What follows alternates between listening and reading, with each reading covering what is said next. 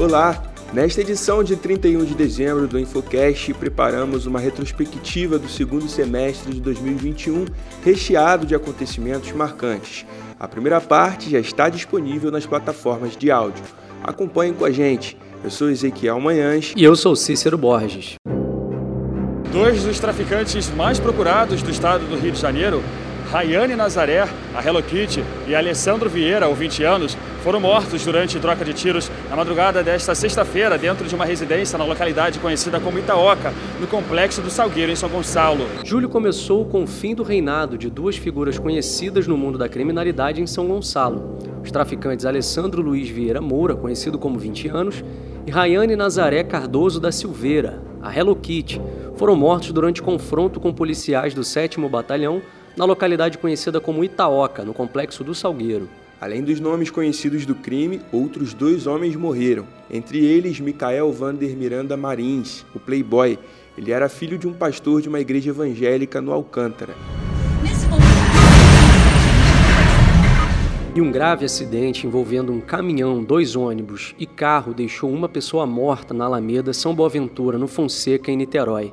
Segundo o Corpo de Bombeiros, no total foram 11 vítimas, sendo 3 graves e 8 leves. A situação parou o trânsito da principal via da Zona Norte de Niterói. O presidente Jair Bolsonaro também assinou o decreto prorrogando por mais três meses o pagamento do auxílio emergencial.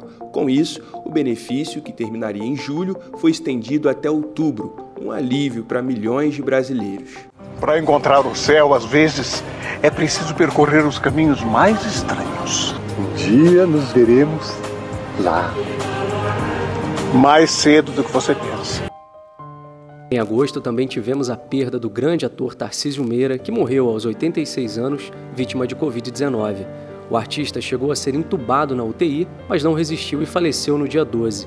A mulher dele, a atriz Glória Menezes, de 86 anos, também foi hospitalizada, mas teve alta dias depois. Agosto foi o ápice do debate acerca do voto auditável. No dia 1, atos ocorreram em várias cidades, principalmente nas capitais, pedindo voto impresso nas eleições de 2022. No dia 10, o plenário da Câmara rejeitou a proposta de emenda à Constituição que tornaria obrigatório o voto impresso. O presidente Jair Bolsonaro entregou à Câmara dos Deputados a medida provisória para alterar alguns programas sociais, inclusive o Bolsa Família, que com as mudanças passaria a se chamar Auxílio Brasil e reuniria seis benefícios sociais. E também, o plenário da Câmara dos Deputados decidiu por 437 votos favoráveis, 7 contrários e 12 abstenções caçar a então deputada Flor de Lis. Resolução número 26 de 2021 declara a perda do mandato da deputada Flor de Lis por conduta incompatível com o decoro parlamentar. A ex-parlamentar é acusada pelo Ministério Público do Rio de Janeiro de ser a mandante do assassinato do marido, o pastor Anderson do Carmo, em junho de 2019, em Niterói. No dia 13 daquele mesmo mês, a Justiça decretou a prisão de Flor de Lis, sendo um dia histórico após longo tempo de investigação policial. Eu estou indo presa mas eu estou indo de cabeça erguida, porque eu não fiz nada, não cometi nenhum crime, não mandei matar pastor Anderson do Carmo. Eu não fiz isso. Eu não sou nenhuma assassina, eu não sou mandante de nenhum crime. Eu não sei para que Deus está permitindo eu passar tudo isso, mas sei que para tudo Deus tem um propósito. O mês também lembrou os 10 anos da morte da juíza Patrícia Cioli, assassinada por policiais militares do 7 Batalhão de São Gonçalo quando chegava em casa em Piratininga, Niterói. A magistrada foi morta com 21 tiros em uma emboscada. A Cioli era titular da 4 Vara Criminal de São Gonçalo quando foi assassinada e, como juíza na cidade, prendeu mais de 60 PMs.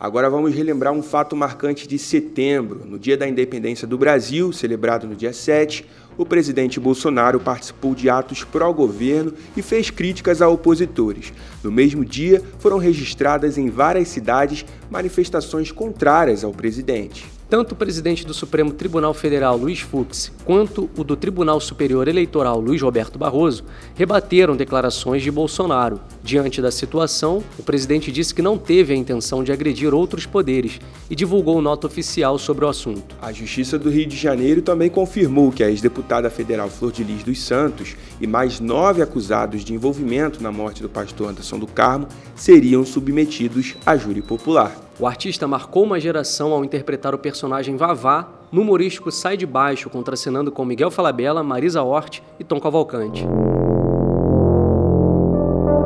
Casos ocorridos no mês de outubro envolvendo intervenções na ponte Rio-Niterói reacenderam o debate sobre os cuidados na preservação das integridades física e mental de pessoas que atentam contra a própria vida no trecho. A mobilização tardia da concessionária responsável pela administração da ponte nem sempre consegue resultados eficazes na preservação da vida. Naquele mês, foram registrados altos períodos de congestionamentos por conta de intervenções policiais.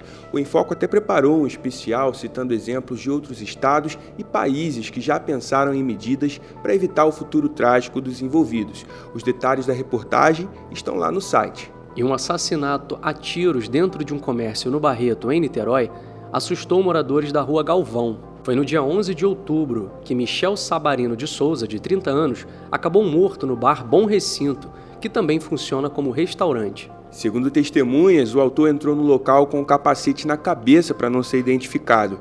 Michel era filho do proprietário do estabelecimento e trabalhava em todos os setores. No momento do ocorrido, a vítima estava na cozinha do restaurante. A Polícia Civil ficou na incumbência de investigar o crime. E o Brasil atingiu também em outubro a triste marca de 600 mil vidas perdidas para a Covid-19. Porém, a Fundação Oswaldo Cruz apontou a desaceleração dos casos e mortes causados pela doença. E a CPI da pandemia do Senado foi finalizada no fim daquele mês. O documento final pediu o indiciamento de 78 pessoas, entre elas o presidente da República, Jair Bolsonaro. Foi um dos piores dias da minha vida, que eu não tive que ligar para todo mundo, né? como não tinha rede social, tive que usar o telefone mesmo, né? E quem não se lembra, foi também em outubro que o Facebook, o WhatsApp e o Instagram ficaram inacessíveis durante mais de seis horas e só começaram a retornar apenas no início daquela noite. Um verdadeiro sufoco para muitas empresas e pessoas que dependiam das ferramentas.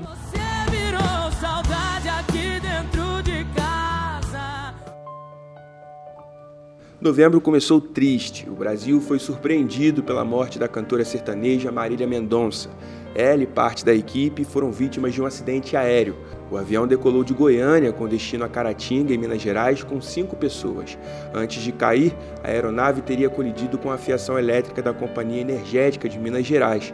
O Centro de Investigação e Prevenção de Acidentes Aeronáuticos, órgão do Comando da Aeronáutica, foi acionado para investigar as causas do acidente. O velório da cantora contou com a presença de cerca de 100 mil pessoas. O sepultamento foi apenas para familiares. Agora falando de violência, e em São Gonçalo, os confrontos com policiais do Batalhão de Operações Especiais da PM, o BOP, resultaram em 10 mortes, entre elas a do sargento lotado no 7 Batalhão da cidade, Leandro da Silva, de 38 anos de idade. De acordo com a Secretaria de Estado de Polícia Civil, cinco dos nove mortos tinham antecedentes ou anotações criminais. Moradores e famílias de mortos denunciam que houve uma chacina na comunidade. Eles dizem também que entre os mortos há pessoas que não estavam envolvidas com os crimes. O menino tá saindo do mangue, os pessoal gritando, é morador, morador, Iago, Dudu, Copim, tudo morreram, os meninos do Boa Sul também, tá morto dentro do mangue, Júlia, tô apavorado, eu fui lá ver, os moradores tá ajudando. Tem noção, muito corpo, é muito corpo, amiga, é muito corpo. É muito corpo aqui dentro, o bagulho tá doido, eu tô aqui dentro, tá vendo? Tem muita gente morta, gente, lá dentro do mangue, mais de 20 cabeças, todo mundo do Rosa morreu. Só saiu 7, 8 garotos. A gente gente estava gritando no mangue para ver se consegue tirar, mas todos mortos.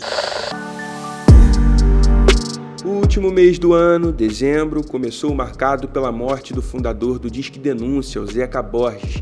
Ele tinha 77 anos.